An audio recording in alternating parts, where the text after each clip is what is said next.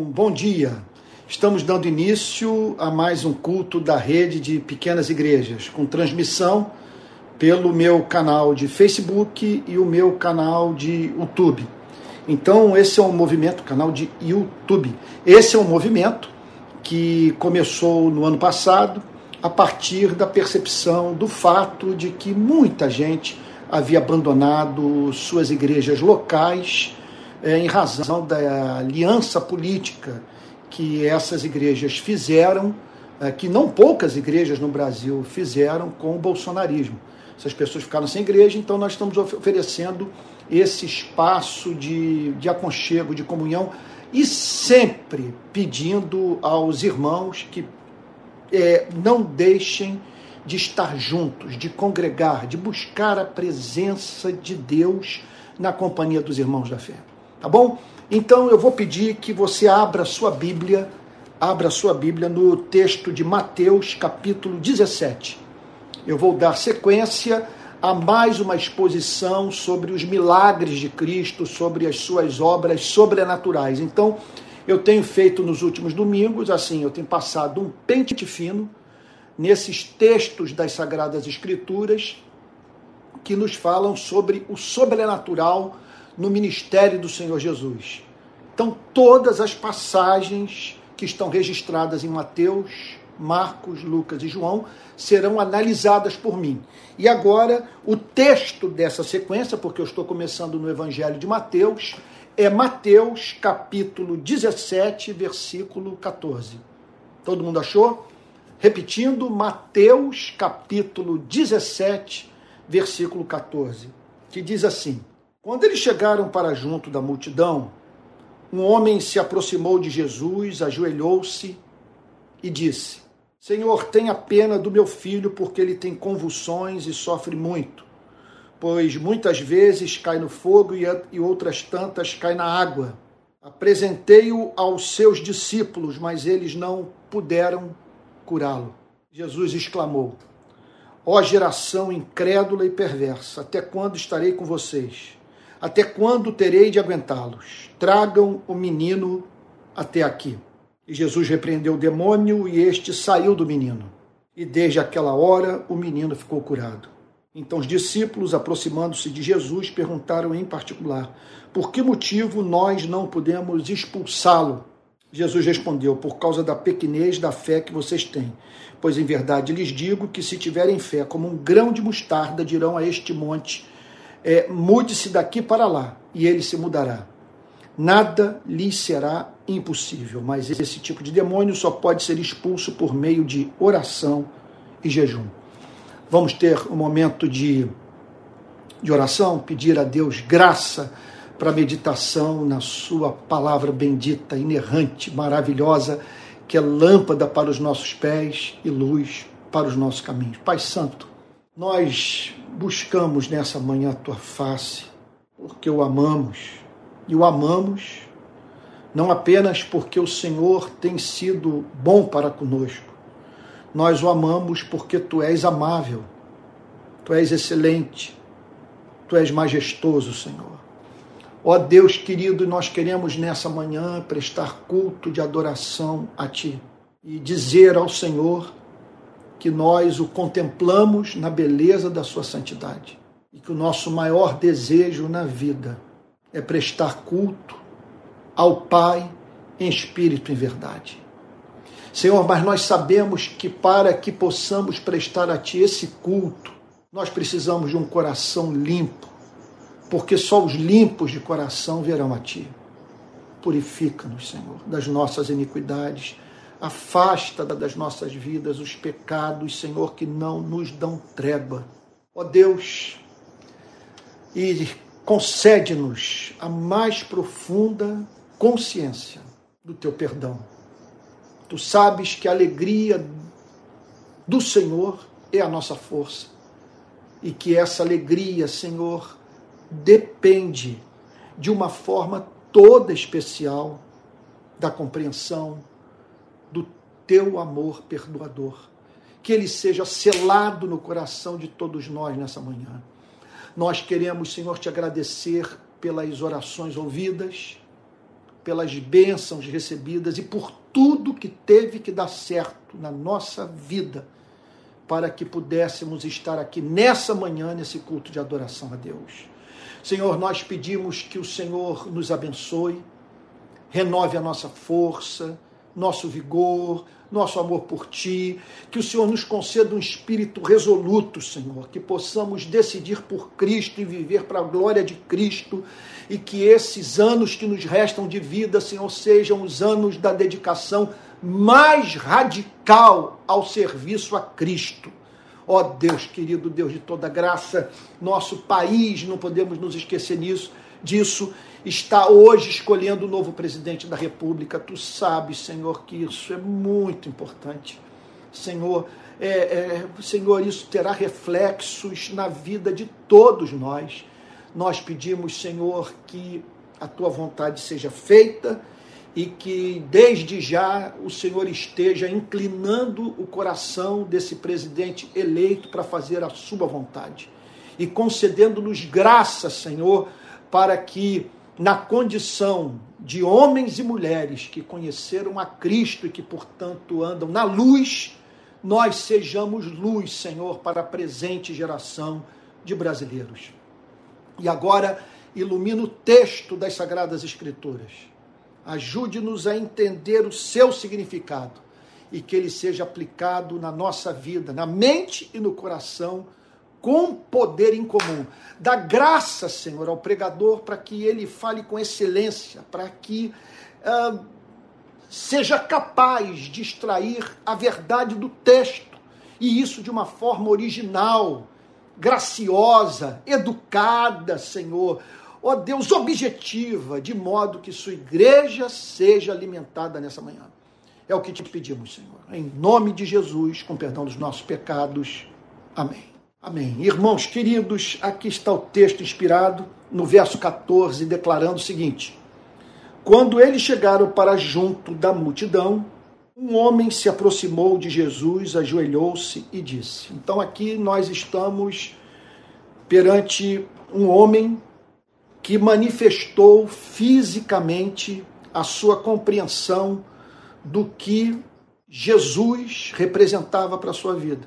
E não apenas isso esse ato de se curvar diante do Senhor Jesus é a resposta do ser humano ao sofrimento ao qual ele não consegue resistir, enfrentar, que é mais forte do que ele e que o leva para a presença de Deus. Então, veja, nós estamos aqui perante né, o ser humano vivendo da forma como Deus anela que ele viva. Aqui está um homem diante de joelhos, está um homem diante de Cristo de joelhos. E é nessas horas que nós precisamos ser muito cautelosos quando imputamos a Deus falta de interesse pela nossa vida, pela nossa felicidade, sabe, uma, quer dizer, uma indiferença completa ao nos depararmos com pessoas que estão sofrendo muito, que estão passando por severas provas em sua vida. Só Deus pode mensurar o que aquele tratamento, o que aquela prova, aquele silêncio, aquele aparente abandono representa ou representam para a vida dessa pessoa.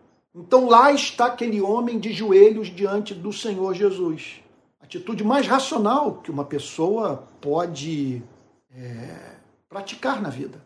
Agora, o que o levou a estar ali? Por que ele se encontra de joelhos? Por causa de um sofrimento. Então, a graça na dor, a graça na tribulação que subitamente nos pega de surpresa, nos prostra. Sabe, é, é, sabe, dá um murro na boca do nosso estômago. Foi o que aconteceu comigo recentemente. O telefone to toca de madrugada o filho do meu irmão, que é um filho para mim, querido Gabriel, é, tendo sofrido um acidente horroroso que o levou para um CTI e que desconjuntou a minha família. E assim a vida. como eu tenho dito a exaustão, plagiando os puritanos, dura, curta, incerta.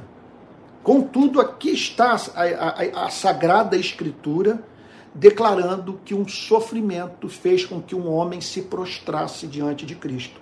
Repito, quando eles chegaram junto da multidão, um homem se aproximou de Jesus, ajoelhou-se e disse: Nem todos os que se encontravam ali foram vistos de joelhos diante de Cristo. Aquele homem sim. Então você olha para aquela cena, sabe, e quem teve a sua mente iluminada pela verdade é levado a dizer: Eis o homem cumprindo a finalidade da sua existência porque a nós nos cabe nos curvarmos diante daquele que nos criou, do que mais nos ama, do ser mais excelente do universo. Agora fica essa pergunta: o que levou aquele homem a se curvar diante de Cristo? A sua dor, uma dor de intensidade incalculável. O texto diz no verso seguinte: Senhor, tenha misericórdia do meu filho se compadeça do meu filho. Então, aqui nós estamos perante a chave hermenêutica para a compreensão do significado do universo. Porque veja só, aqui nós temos um ser humano sofrendo horrivelmente em razão do fato do seu filho encontrar-se sobre a influência de espíritos malignos que o levavam a também sofrer horrivelmente. Então, fica esse mistério, porque aquela criança sofrendo daquela maneira. E qual é o propósito de Deus ao nos criar, expondo-nos a esse tipo de dor?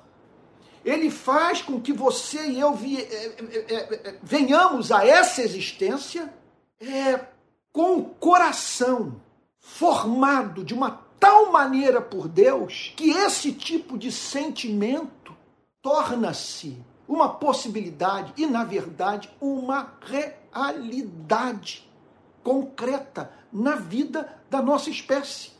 Então você olha para aquilo e diz: por que isso? Por que expor um ser humano a tamanha dor? Como que o Criador pode formar um ser que é capaz de sentir pelo outro o que um pai sente por um filho e permite que esse sentimento passe por tamanha provação. Como, como que se o universo não se importasse com a dor humana. Agora acontece que o texto diz que ele procura o Senhor Jesus e diz: tenha compaixão de mim. Então, esse é o mistério da vida. Aqui estamos nós, expostos a essa espécie de dor que levou o meu irmão a dizer: eu preferia estar no lugar do meu filho Gabriel naquele CTI.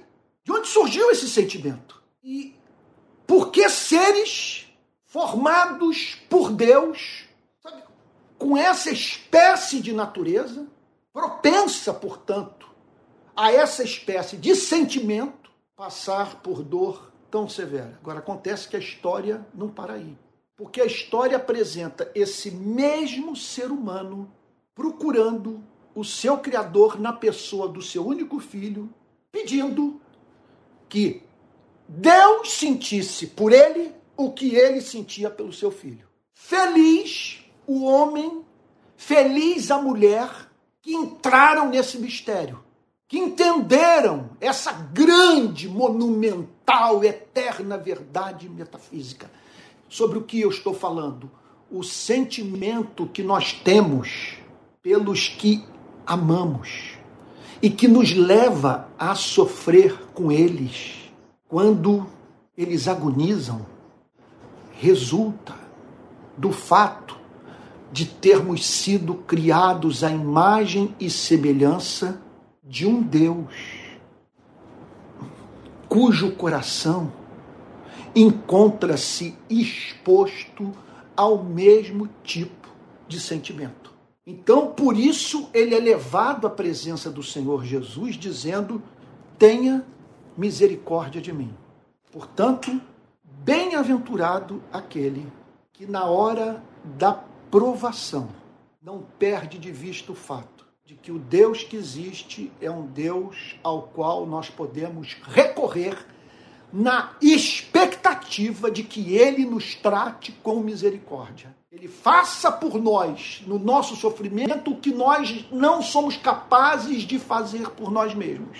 Verso 15: Senhor, tenha pena do meu filho, porque ele tem convulsões e sofre muito, pois muitas vezes cai no fogo e outras tantas cai na água. Então aqui está a descrição de um menino que sofria de uma psicopatologia severa, era exposto a convulsões, e convulsões é, provavelmente de natureza fisiológica, mas também acompanhadas de um componente espiritual, conforme nós vamos ver mais adiante. E convulsões que levavam esse menino para extremos opostos ele era lançado no fogo, ele era lançado na água. Você imagine um ser humano, ele nasce, cresce, se desenvolve, conhece alguém, tem um filho com essa pessoa, traz esse filho ao colo. Quando meu filho mais velho nasceu, eu olhei para ele e disse imediatamente, enquanto ele ainda saía do corpo de sua mãe: Eis aí alguém por quem eu sou capaz de dar a minha vida. E aí então você se depara subitamente com esse filho desenvolvendo uma psicopatologia que o lança no fogo, que o lança na água, que o faz viver em extremos opostos. Nós estamos aqui diante do chamado comportamento borderline. Vive nas fronteiras, boicotando a si mesmo, destruindo a sua própria vida perante um pai moído de compaixão. E aí então, esse pai procura a Cristo, suplica por misericórdia e apresenta com muita objetividade o problema que o afligia, o drama vivenciado pelo seu filho. Olha, nessas horas, o que não pode, em hipótese alguma, passar pela nossa cabeça, olha, eu diria o seguinte: isso é blasfêmia. Isso é duvidar do caráter de Deus, isso é irracional.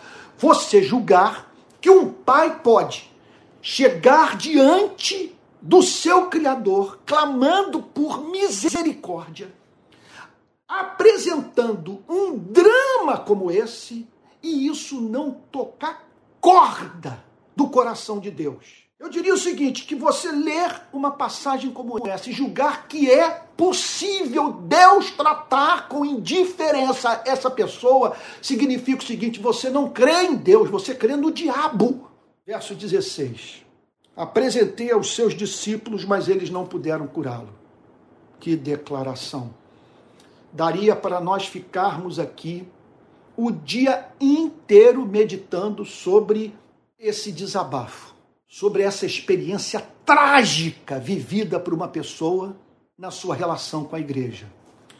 Olha só a declaração: apresentei aos seus discípulos.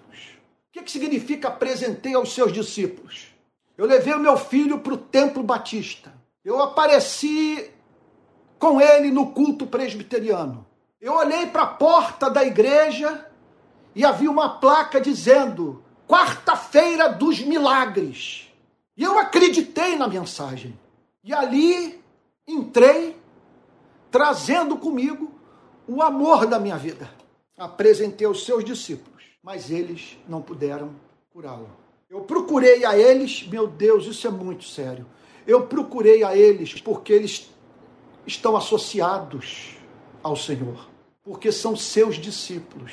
Talvez ele pudesse é, até mesmo, talvez ele tenha até mesmo dito: é, Eu soube que, tal como o Senhor, eles operavam milagres. E eu os procurei, mas eles não puderam curá-lo. Veja só, quando ele declara eles não puderam curá-lo, o que ele está dizendo é o seguinte: quer dizer, indiretamente. Na verdade, não é o que ele tensiona afirmar, mas é o que essa declaração nos leva a considerar. Eu procurei os seus discípulos, mas eles não puderam curá-lo. Mas como não puderam curá-lo? Se o Senhor Jesus lhes havia dado, lhes havia concedido é, autoridade para curarem os enfermos. Havia uma promessa nesse sentido. O Senhor os havia capacitado para, mediante oração, o poder da palavra, operarem milagres. Então, o que, que estava acontecendo ali?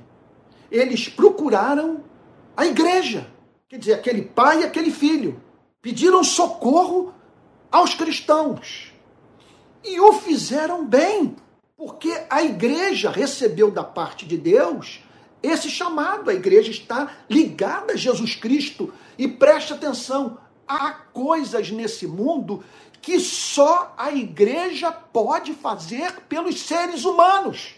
Veja, partidos políticos, ONGs, é, imprensa podem é, é, trabalhar para eleger presidente da República, ministro do Supremo. Pode, é, enfim, fazer com que homens e mulheres ocupem os postos mais estratégicos e importantes da República. A igreja também pode participar desse, desse lobby, dessa pressão política, dessa tentativa de mover o poder secular e opinião pública. Isso está em curso no Brasil. Mas há aquilo que somente a igreja pode fazer. E é muito importante que os cristãos entendam isso, que ao se envolverem com aquilo que outras instituições podem fazer, que os cristãos não se esqueçam de dar prioridade para aquilo que somente a igreja pode operar em favor do homem para a glória de Deus.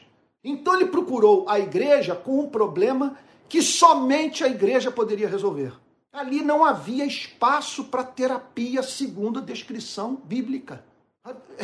Não era problema de ordem psiquiátrica. Havia um componente espiritual. E nessa esfera, a igreja é especialista. E só a igreja tem autoridade para cortar esse vínculo, para impedir que o mundo espiritual do mal destrua vidas humanas. Contudo, aquele homem procurou a igreja, olha, procurou os cristãos, homens que haviam recebido da parte de Cristo a autoridade para operar milagres. Aquele pai fez o que deveria ser feito. Não foi pecado. Aquilo ali não se tratava de uma expressão de, de incredulidade ou dele botar mais esperança na igreja do que em Cristo. Simplesmente ele, ele buscou o, aquilo que lhe estava à mão. O Senhor Jesus, conforme vimos no domingo passado, ele se encontrava no Monte da Transfiguração. Lá estava Cristo, Pedro, João, Tiago, Moisés. Eh, eh, eh, lá estava Cristo, Pedro, João, Tiago, no Monte da Transfiguração, na companhia de Moisés e Elias, naquela manifestação extraordinária da glória de Deus. Então, aquele homem, não vendo Jesus, procura os amigos de Jesus. E esse é o ponto que nós temos que levar em consideração. Nós vivemos no mundo no qual as pessoas estão moídas. São milhões e milhões de seres humanos, de brasileiros, consumindo remédio de tarja preta não conseguem viver sem ansiolítico, precisam tomar remédio para dormir. Muita gente frustrada, muita gente angustiada, muita gente atônita, muita gente infeliz com seu trabalho, com a sua família, com, com a sua vida emocional, muita gente solitária. E é por isso que os templos vivem cheios e eles só se tornam vazios quando a igreja enlouquece e ela mesma bate a porta na cara desses que carecem a Cristo, que é lógico que vão procurar a igreja. Foi o que me perguntaram esses dias no programa de televisão. Acho que foi o Pedro Bial que me perguntou isso, ou Reinaldo Azevedo. Eu não sei, foi numa dessas entrevistas alguém me perguntou. Mas esses escândalos que estão em curso na igreja, eles podem fazer com que a igreja deixe de crescer numericamente? Olha, Veja, a igreja tem a seu favor a condição humana. A condição humana é trágica. Nós estamos expostos a sofrimentos excruciantes e para os quais nós não dispomos de subsídios pessoais a fim de enfrentá-los. Aí você toma conhecimento de uma instituição que declara que o poder de Deus se manifesta no seu seio. É natural que pessoas procurem a igreja em razão dessa demanda. E contudo, esse texto nos apresenta um fato fato importante, profundamente significativo, que é a possibilidade daquele que sofre procurar igreja em busca de ajuda e se deparar com uma igreja carente de poder, carente de autoridade. Uma igreja, meu Deus do céu, que não cumpre sua função, que não faz pelo próximo aquilo que somente ela pode fazer. Uma igreja assim perdeu sua razão de ser. Nós não precisamos da igreja para fazermos lobby político, para lutarmos pela justiça social. Nós não precisamos criar uma igreja para exercer a nossa cidadania. Ora, por que uma igreja? Para fazer aquilo que pode ser feito por outras instituições. Veja, eu não estou dizendo que os cristãos não devem se envolver com essas causas. O que eu estou querendo dizer é o seguinte: é que quando a igreja deixa de cumprir a sua missão precípua, ela simplesmente perdeu sua razão de ser. Ela se torna pior do que todas as demais instituições. Porque você olha, você olha para um partido político, lá está o partido político apresentando seu candidato e lutando pela sua eleição. Agora, uma igreja carente de poder, de autoridade espiritual, tornada incapaz de trazer solução pela graça divina a problemas que só Cristo, diretamente pelo seu poder, através do ministério da igreja, pode resolver, essa igreja simplesmente, meu Deus, perdeu sua razão de ser. Pura perda de tempo. E aí então, no verso 17, Jesus desabafa. Nessas horas eu confesso a você que eu me sinto profundamente consolado quando tomo conhecimento dessa expressão da humanidade de Cristo. Aqui é o Cristo homem, na sua humanidade, desabafando. Ó geração incrédula e perversa. Ele está falando de quem? Ele está falando de todo mundo. Geração incrédula e perversa. Uma geração que não crê, que não confia em Deus, e uma geração que não cumpre a finalidade para a qual Deus criou o homem e a mulher. Aqui Jesus está se dirigindo aos escribas, aos fariseus, aqueles que viviam imerso, imersos nas instituições religiosas, religiosas judaicas que também não dispunham de nenhuma autoridade espiritual.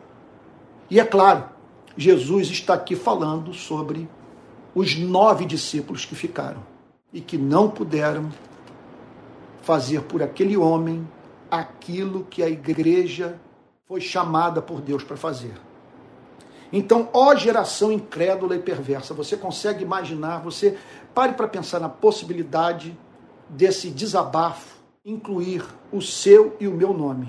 De Jesus hoje ter que dizer, ó geração incrédula e perversa. E isso incluir a você e a mim. Nesse contexto, inclui a você e a mim quando não cumprimos com autoridade, com poder, com eficácia o nosso chamado.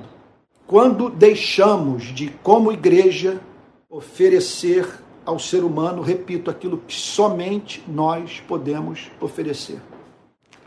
Estamos chegando no penúltimo mês do mandato do atual presidente da República. Foram quatro anos de silêncio por parte de pelo menos dois terços da igreja. Uma igreja que não foi voz de Deus nessa nação. Uma igreja que tolerou, por parte do candidato que ela sempre apoiou, o intolerável. O que não cristãos de nações livres e desenvolvidas não tolerariam. E um mandato supostamente cristão que deixa, deixa como legado um ministro, pastor presbiteriano, no Supremo Tribunal Federal. A questão que precisamos responder é a seguinte: mas o que dizer sobre aquela contribuição singular? O que podemos falar sobre esses últimos quatro anos do ponto de vista do sofrimento de um pai como esse? O que você pode falar sobre sua própria vida, você que militou tanto nos últimos quatro anos? Eu faço uma pergunta a você: nesses últimos quatro anos, quantas pessoas você levou a Cristo? Quantas pessoas encontraram libertação no contato com você?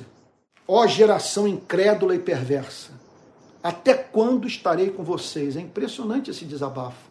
Jesus está aqui simplesmente dizendo o seguinte: é, eu espero que essa presente era passe, que essa fase da minha relação com a minha igreja encontre o seu fim.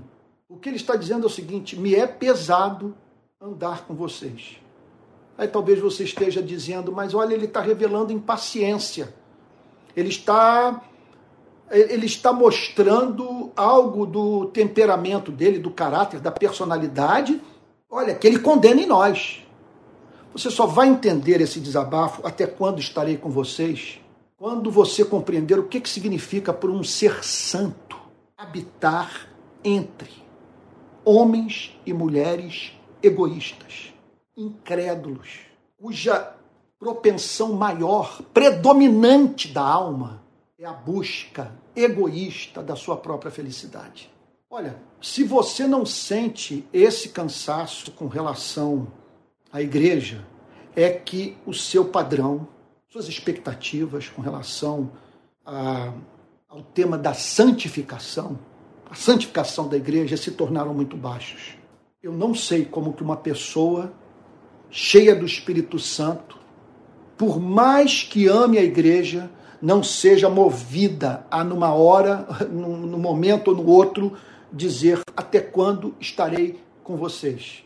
Até quando terei de aguentá-los? Diz o texto. O que o, a Bíblia é muito clara. E se a, veja, se as escrituras tensionassem apresentar um Cristo não humano, uma ficção, um personagem fruto de, de, da simples projeção humana, jamais diria uma coisa como essa.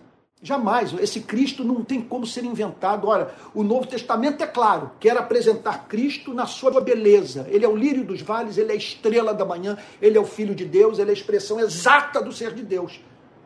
E aqui o autor bíblico declara que o Senhor Jesus, naquele dia, levantou a seguinte questão: até quando terei de aguentá-los? É bem verdade que quando eu faço uma pergunta como essa, veja só, eu faço na companhia de pessoas que estão também fazendo a mesma pergunta e que, veja só, e pergunta que inclui a mim. Gente que declara que o convívio comigo requer muita graça, grande dose de, de paciência, de compaixão, de misericórdia para lidar com as minhas idiosincrasias, com as imperfeições do meu caráter.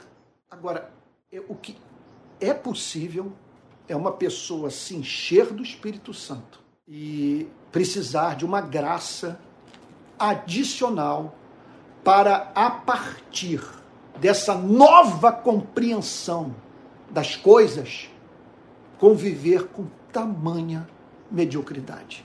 Tragam o menino até aqui. Foi o que disse o Senhor Jesus. Tragam o menino até aqui. Nesse ponto, nós aprendemos a diferença entre termos um encontro com a instituição e termos, e, e termos um encontro com Cristo. Ali estavam os nove que não foram capazes de resolver um, proble um problema. Veja só, para o qual eles haviam recebido autoridade para resolver. Deus lhes havia concedido o poder para eles operarem toda sorte de milagre.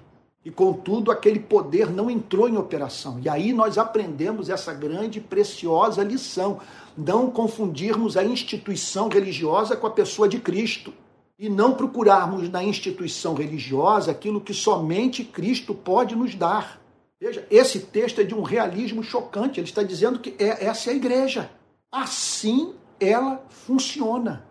Não podemos nos dirigir para, para ela com aquela espécie de, de expectativa que nós só podemos manter em relação a Cristo. Você está entendendo o ponto?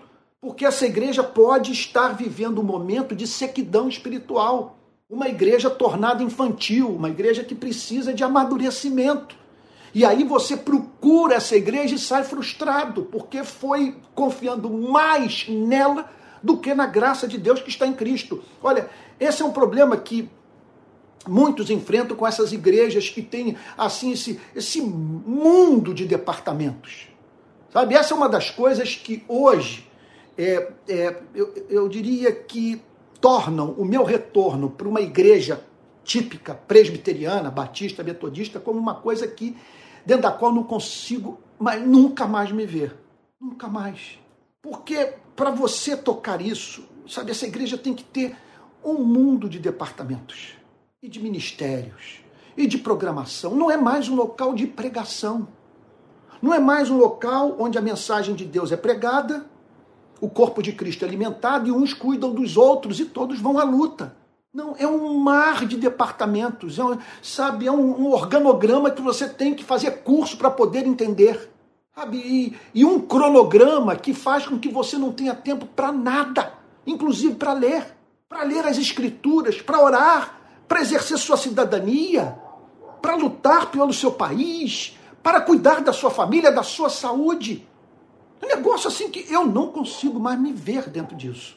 Então, muitos olham para esses departamentos, para esses ministérios, para todo aquele os telões, as pessoas todas igualmente vestidas, sabe, e, e todo o uso de, de, de, tecnologia e os retiros e os congressos e os encontros. Olha, e diz o seguinte: é tudo que eu preciso para mim, para minha família.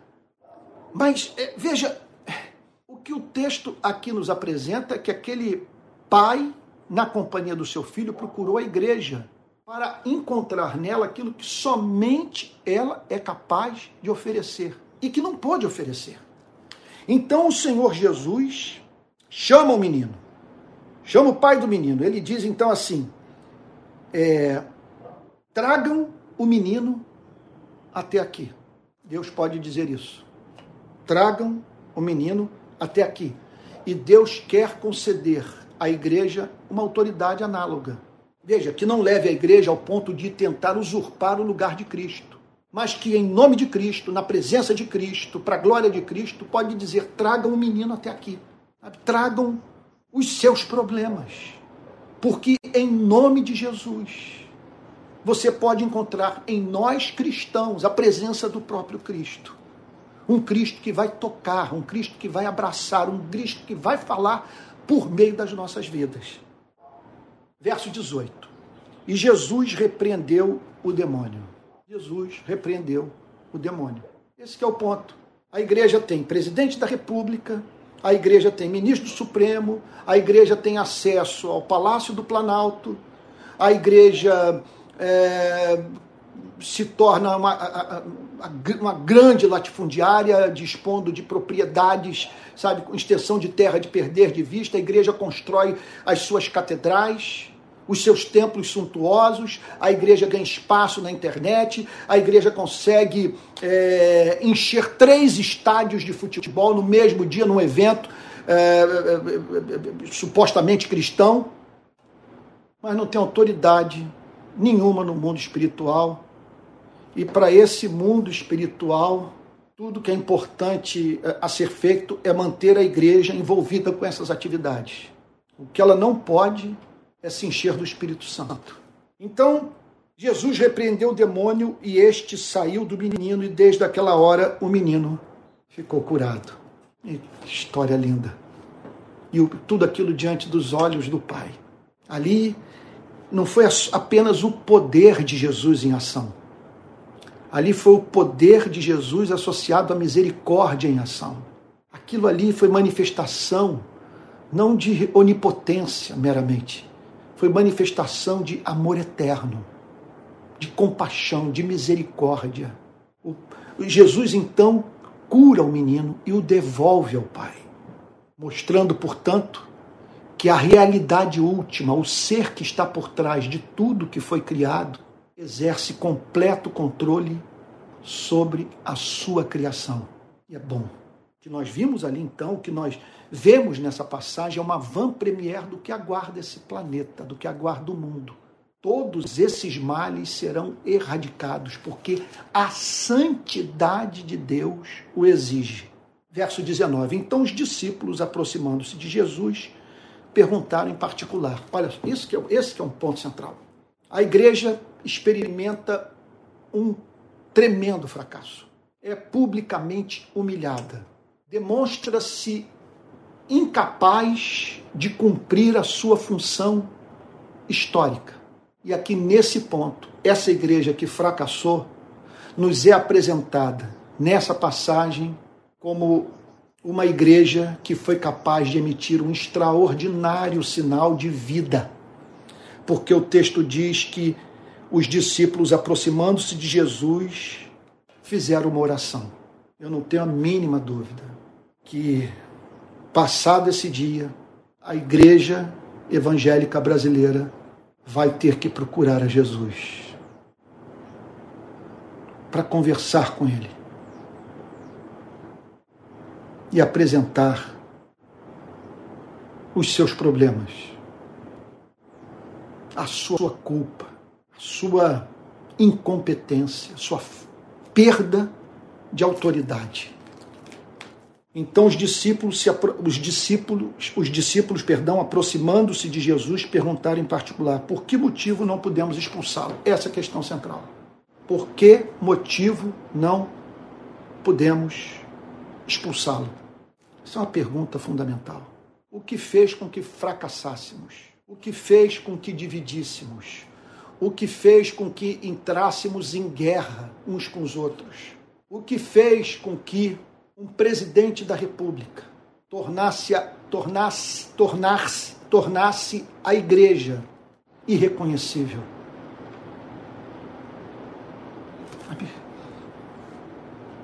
O que levou os irmãos a se odiarem tanto? E se hoje, eu poderia não falar sobre isso, mas se hoje Jair Bolsonaro perder essa eleição, essa eleição uma pergunta terá que ser feita: em que investimos as nossas vidas? E as profecias? E toda aquela história que agora sim nós mudaríamos o destino do Brasil? E o pior de tudo, o pior que pode acontecer, é a igreja continuar tendo um candidato e perder de vista o fato de que melhor do que ter acesso ao Palácio do Planalto. É ter acesso, me perdoe o lugar comum, mas o que eu digo é a pura expressão da verdade, ao trono de Deus. Melhor do que ter um ministro do Supremo terrivelmente cristão é poder dizer para o demônio: sai desse menino. Então os discípulos, os discípulos aproximando-se de Jesus, perguntaram em particular por que motivo não podemos expulsá-lo. Essa pergunta. O que mais me impressiona, veja, é nós não estarmos preocupados em fazer uma pergunta como essa.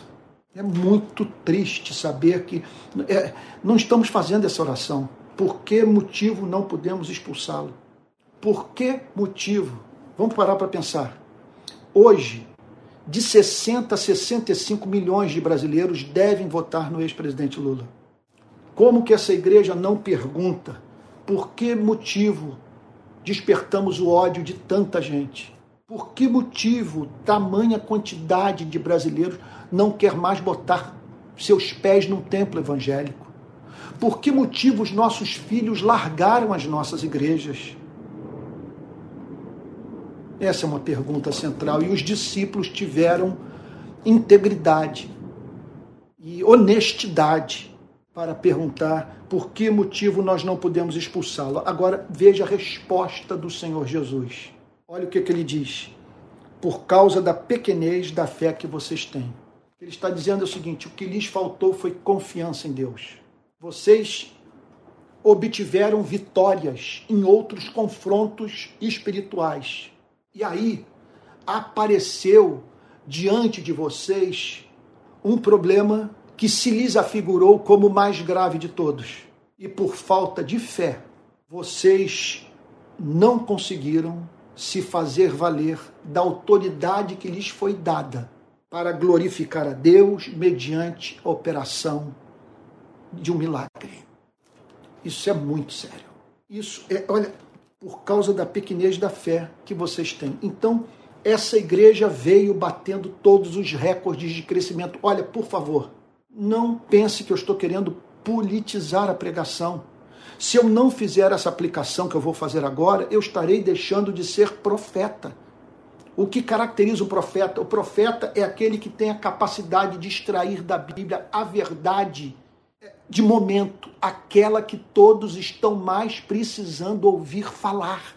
Então essa igreja vem crescendo, aí subitamente ela se depara com mudanças profundas na cultura, mudanças na orientação sexual, na composição da família. Essa igreja, portanto, ela começa a se deparar com homens e mulheres livre e desinibidamente, desinibidamente virando as costas para os valores que a igreja diz defender.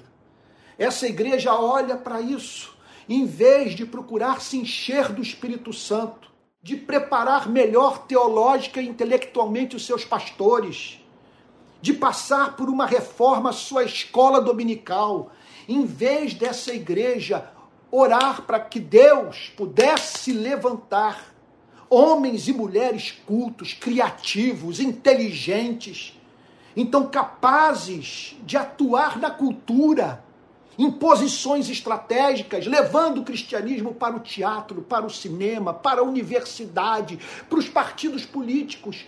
Essa igreja toma a decisão de fazer uma aliança política, devotando a um homem um amor incondicional quer dizer, enfiando goela abaixo, quer dizer, exigindo da sua membresia uma sujeição, uma uniformidade que jamais será encontrada. Jamais! Por causa da pequenez da fé que vocês têm. Faltou fé. Faltou fé, faltou nós acreditarmos no poder do Espírito Santo, na eficácia da pregação do Evangelho. Eu não tenho que temer filho meu em universidade pública se aqui em casa o evangelho é vivido, se ele vê coerência na minha vida, na vida da minha mulher, se aqui nessa casa o garçom é tratado com dignidade, a empregada doméstica é remunerada com decência, o porteiro do prédio é respeitado, eu não tenho que temer marxismo cultural. Se no púlpito do domingo o pastor está incendiado, tomado de zelo de amor pela palavra e pregando expositivamente no poder do Espírito Santo, se os nossos professores de escola dominical conhecem Bíblia e sabem correlacionar o conteúdo bíblico à cultura e às demais disciplinas do pensamento humano, eu não tenho que temer se caminho de joelhos, se conheço o evangelho libertador de Jesus Cristo. Eles é que têm que temer a mim, porque sou cristão. E a palavra de Deus é a expressão da realidade última, ela que me ajuda a entender a vida. E, portanto, se o cristianismo descreve com fidelidade a realidade, você só pode viver dentro da realidade se você for cristão. Se você for cristão, o cristão, ele não tem problema de criticar o, o ex-presidente Lula, de criticar Bolsonaro. Porque ele crê em valores morais absolutos. Muitos, após essas eleições, vão encontrar severa dificuldade de, no meio acadêmico, continuar propagando o seu relativismo ético, porque ninguém foi relativista nesses dias. O tempo inteiro nós nos tornamos uma, uma sociedade é, profundamente moralista. É a polícia do pensamento o tempo inteiro nas redes sociais e com e, e um prazer mórbido em lacrar pessoas, conforme se costuma dizer. Que vergonha, que vergonha, meu Deus. Vem a pandemia Vem a pandemia, os estádios de futebol são fechados, teatros e cinemas. Milhões de não cristãos pagando um preço altíssimo pela observância do distanciamento social. E você encontra gente da igreja dizendo: Eu não sei o que vai ser dos meus filhos se eu não os levar ao templo, se nós não tivermos culto. Isso é uma vergonha! Em tempos de guerra é assim, em tempos de calamidade pública. Que história é essa? De atribuirmos à igreja uma responsabilidade que é nossa. Inacreditável. E pior de tudo, que em setores inteiros das igrejas do nosso país, essa pergunta não vai ser feita. Por que motivo nós não podemos expulsá-lo? Por causa da pequenez da fé que vocês têm. Foi por falta de fé que vocês fizeram uma aliança com o poder secular. Envergonharam o meu nome, entristeceram o Espírito Santo, afastaram pessoas do meu evangelho. Pois em verdade lhes digo que se tiverem fé como um grão de mostarda, dirão a este monte: mude-se daqui para lá, e ele se mudará. E aqui está o Senhor Jesus dizendo, numa linguagem metafórica, que se a igreja tiver firme confiança em Deus, ela simplesmente verá aquilo que se lhe afigura como um monte. O que é um monte? Alguma coisa para qual você olha. Eu olho, bora aqui no Rio de Janeiro, eu olho para o pão de açúcar, olho para o corcovado sabe? Eu estou diante de uma, de uma realidade acachapante de algo concreto, imenso. Como que eu vou demovê-lo? Como que eu vou é, tirá-lo do lugar que ele se encontra? É sobre isso que Jesus está falando, que muitas vezes a igreja, no cumprimento da sua missão, se depara com obstáculos dessa natureza. A coisa se, a coisa se, se lhe afigura como uma montanha. E o que Jesus está dizendo é o seguinte: é que se essa fé for real, ainda que ela não seja completamente madura, mas se ela for consistente, vocês realizarão proezas no meu nome, pelo meu poder, pela minha autoridade, sem fazerem alianças políticas pecaminosas que apagam o Espírito Santo, que fecham as, as portas reino, do reino dos céus para os que ainda não conhecem a Cristo nada lhe será impossível. Nada. Por meio da oração, do, do clamor, da súplica, da dependência na graça de Deus. E aí o Senhor Jesus termina declarando: mas esse tipo de demônio só pode ser expulso por meio de oração e jejum. Por meio de oração e jejum. Eu não vejo problema com aquela interpretação do texto que declara que o Senhor Jesus está falando aqui sobre uma vida de intimidade com Deus. Que para você ter esse nível de fé, você precisa ter, você precisa ter vida de oração. Você precisa andar em solitude, você precisa separar tempo. Sabe? Quer dizer, o jejum, deixar de consumir a vida a fim de em solitude buscar a presença de Deus de modo que sua fé seja fortalecida e você possa cumprir a sua missão da história e os que sofrem encontrarem no contato com a igreja alívio para o seu sofrimento. Fica essa pergunta para você e para mim. Por que motivo nós não podemos expulsá-lo? Vamos fazer uma pergunta. Por favor, eu peço que vocês que estão me ouvindo, olha, a ideia toda, quatro anos atrás, era expulsar o PT, era expulsar a esquerda, era purgar as universidades do chamado marxismo cultural. O que mudou? O que mudou na cultura? O que mudou na orientação sexual das pessoas, nos seus hábitos? O que mudou? A pobreza caiu? O país se tornou mais justo? Houve distribuição de riqueza. Nós podemos dizer que ocorreu uma verdadeira revolução na família, que o brasileiro passou, é Deus acima de tudo, o brasileiro passou a amar mais a Deus. A pátria está unida? É a pergunta que eu faço a você. Essa pergunta nós temos que responder. Por que motivo nós não podemos expulsá-lo? Por que motivo, nos últimos quatro anos, não levamos pessoas a Cristo? Por que motivo pessoas nos procuram e tudo que nós sabemos é chorar com elas e não oferecer conselho cristão sábio? E por que não dizer profético? Aquele que é, pode ser aquele que faz com que a palavra seja aplicada de uma forma pertinente à vida daquele que nos procura em busca de ajuda. Irmãos queridos, terminei meu sermão. Graças a Deus, agora eu estou usando o púlpito. Olha só, estou usando o púlpito e eu confesso que eu estava morrendo de saudade de pregar no púlpito no domingo. E agora tem um púlpito aqui em casa. Não estou vendo ninguém. Eu estou aqui na biblioteca, ah, é, não tem ninguém diante de mim, mas pelos olhos aqui, pelos eu, eu, eu, eu, eu coloco todos os que estão me acompanhando na minha mente, imagina as lágrimas que estão sendo enxugadas, aqueles que estão adquirindo uma melhor compreensão do que está em curso nesses dias, e eu estou certo de que após essa pregação, muitos passarão a se preocupar com o estado espiritual da igreja.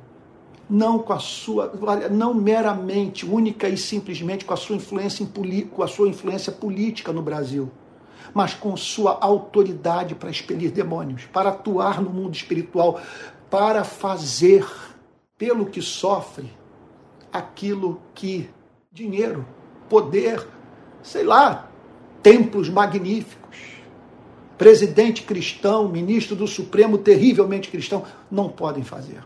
Não podem. Vamos ter um momento de oração? Que tudo isso nos leve para a cruz. A boa nova é que Jesus está aqui hoje para perdoar os seus, os seus e os meus pecados e fazer com que nós possamos retomar o caminho que nós abandonamos. O diabo falou: Tudo isto te darei se prostrado me adorares. E a igreja ouviu a voz do diabo e creu na sua promessa.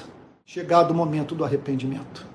Senhor querido, Deus de toda graça, aqui está a pergunta: por que motivo nós não podemos expulsá-lo? Perdoa-nos, Senhor. Perdoa-nos pela falta de autoridade, de poder, pelo tanto que o teu nome está sendo envergonhado na nossa pátria por causa dos evangélicos, por nossa causa. Nós pedimos a Ti que todas as lições que podem ser extraídas desse episódio sejam aplicadas na nossa vida. Que essa mensagem santifique a todos os que estão ouvindo e aqueles que haverão de ouvi-la. É o que nós te pedimos em nome de Jesus, Senhor. Com perdão dos nossos pecados. Amém. Amém. Meus irmãos queridos, estamos chegando ao final do nosso culto. Hoje à noite, apesar da, da, da eleição, da contagem de votos, nós vamos ter culto às 6 horas, às 18 horas. Então, o culto das 18 vai ser de uma menor é, duração. Nós devemos ter um culto de 45 minutos. Hoje, às 18 horas, não perca nós estamos precisando de recursos para manter a rede de pequenas igrejas. Então, você que quer contribuir, que tem o hábito de dar o dízimo, de, de, de ajudar a causa de Cristo, aqui vai o número do nosso Pix. Olha lá, pixrpi 22@gmail.com. Vou repetir o nosso Pix. Pix RPI 22@gmail.com. Se você fizer a sua oferta para esse Pix, ok? Se você fizer essa contribuição, o dinheiro vai cair na conta da rede de pequenas igrejas. E nós saberemos muito bem o que fazer com esse recurso, que ajudará a evangelização do mundo, cuidado dos pobres e a organização da rede de pequenas igrejas. Daqui a pouco eu vou botar todos os links relativos ao nosso trabalho. Então nós temos um grupo de Telegram. Não deixe de se filiar a nós pelo Telegram. É o nosso principal canal de comunicação interna, tá bom? O Telegram. Eu vou botar o link nos comentários, vou botar o link na descrição dessa pregação, tá bom? No, nesse caso no YouTube. E assim você, portanto, vai poder é, acessar a todos eles. Lembrando também que nós temos a Escola de Discípulos, quer dizer, um curso de teologia com contato ali comigo em tempo real, pelo Zoom, ou pelo menos uma vez por semana, o curso sobre cristianismo e política. Você pode, se você for lá no meu Instagram, na bio, clicar, você vai ter acesso a 45 aulas sobre cristianismo e política. E você vai entender a diferença entre marxismo e socialismo, socialismo e social-democracia, o que é o capitalismo, o que é o fascismo, nazismo e assim por diante, tá bom? E análise de 10 obras normativas sobre o tema, tá bom? É isso. Vamos encerrar o nosso culto. Todo mundo aí ansioso para saber o, o resultado. Eu vou pedir que, se for possível, você dá uma, dê uma olhada num vídeo que eu acabei de fazer. Eu, eu votei hoje cedo e assim que eu saí do local de votação, fiz um vídeo falando sobre o princípio moral que regeu a minha decisão de votar no ex-presidente Lula. Tá bom? Dá uma olhada lá, você vai entender um pouco da minha cabeça. Vamos terminar? Senhor, nós te agradecemos pela tua palavra. Ela faz bem ao coração, Senhor. Como é bom ouvi-la. Obrigado pela tua verdade que liberta. E que a graça do nosso Senhor e Salvador Jesus Cristo, o amor de Deus o Pai e a comunhão do Espírito Santo sejam com cada um de vocês, desde agora e para todos sempre. Amém. Duas coisas, esse vídeo vai ser salvo, você vai poder pegar o link e distribuir aí nas redes com seus parentes e amigos, tá bom? E repito, logo mais às 18 horas estaremos juntos, tá bom? Fique com Jesus. Deus o abençoe e guarde.